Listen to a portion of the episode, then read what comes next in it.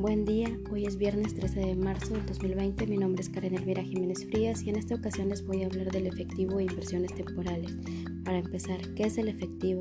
Pues bien, es el elemento más líquido que posee la empresa, es decir, es el dinero. La empresa lo utiliza para hacer frente a sus obligaciones inmediatas. El efectivo está formado por el dinero en curso legal, cuenta corriente o de ahorro, cheque su importancia es que constituye el principio y el fin del ciclo de las operaciones en una empresa, además de que representa la disponibilidad inmediata del poder de compra. Aunque el efectivo normalmente representa una pequeña porción del activo total, ninguna empresa puede operar de forma óptima sin tener efectivo debido a que en este es imprescindible para la realización de las operaciones normales de la misma. El efectivo lo podemos encontrar en las cuentas de caja y bancos. En la primera de ellas dentro de un fondo fijo, es decir, se, refiere al dinero en efectivo con que cuenta y se utiliza por lo general para cubrir gastos imprevistos y son cantidades pequeñas de efectivo. Y bancos también se cuenta con dinero, pero este la única diferencia es que está representado por títulos de crédito guardado en instituciones bancarias o financieras en cuentas de ahorro y corriente y fueron depositados por la compañía.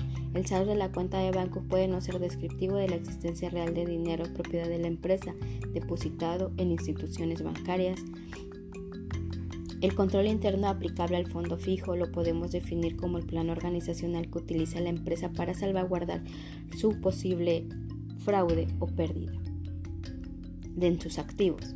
Los principales aspectos del control interno relativo al manejo de los efectivos deben de vigilarse son fianza. El personal que maneja el fondo y cuenta bancaria debe estar afianzado para garantizar su manejo. Firmas mancomunadas. En el caso de las cuentas bancarias, los cheques deben expedirse con dos firmas. Firmas autorizadas. Las firmas autorizadas para expedir cheques deben, deben estar designadas por el Consejo de Administración o por la dirección. Límites de pago. Deben existir límites de las firmas autorizadas para poder realizar los pagos.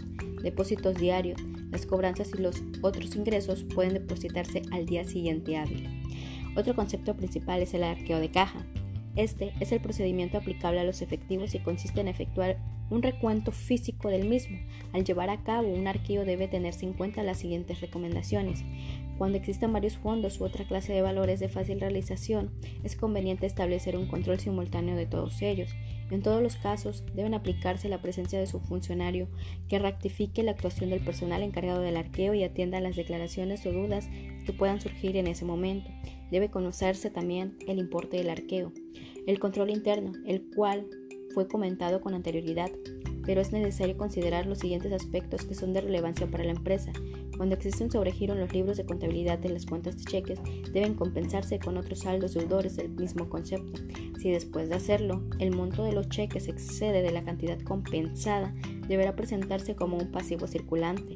Los sobregiros reales tanto en los estados financieros, en los libros de contabilidad, deben mostrarse como un pasivo circulante, excepto cuando el sobregiro real ocurra en una cuenta de cheques que puede ser compensada con otra en la misma institución de crédito, cuando se tenga convenio de compensación.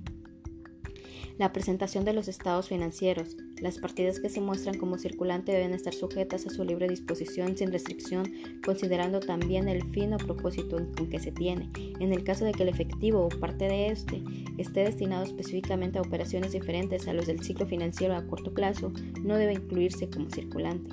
En el estado de situación financiero, el efectivo en caja y banco debe mostrarse como la primera partida del activo circulante bajo un solo rublo. Si existe efectivo en este restringido, su uso debe mostrarse por el separado, bajo rubros descriptivos en el activo circulante, dependiendo del fin al que está destinado su disponibilidad. Los instrumentos de inversión son las inversiones en valores no cotizadas en bolsa, deberán, deberán determinarse si son deberán determinarse si son suficientemente líquida para ser incluida en este concepto.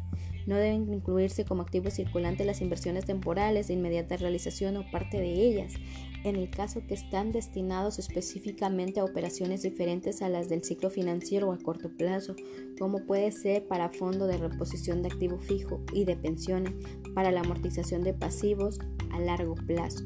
La inversión se puede clasificar en tres grandes grupos. Inversiones de renta fija, que representan los valores que generan interés. Inversión de renta variable, representan acciones de empresas cuyo precio en el mercado dependerá de la utilidad o pérdida, y sociedades de inversión. Las sociedades de inversión están cotizadas en la bolsa de valores y estas se dedican a invertir en valores de renta o en valores de renta variable dependiendo de su objetivo. Y así es como damos por terminado la breve explicación de las generalidades de las cuentas de efectivo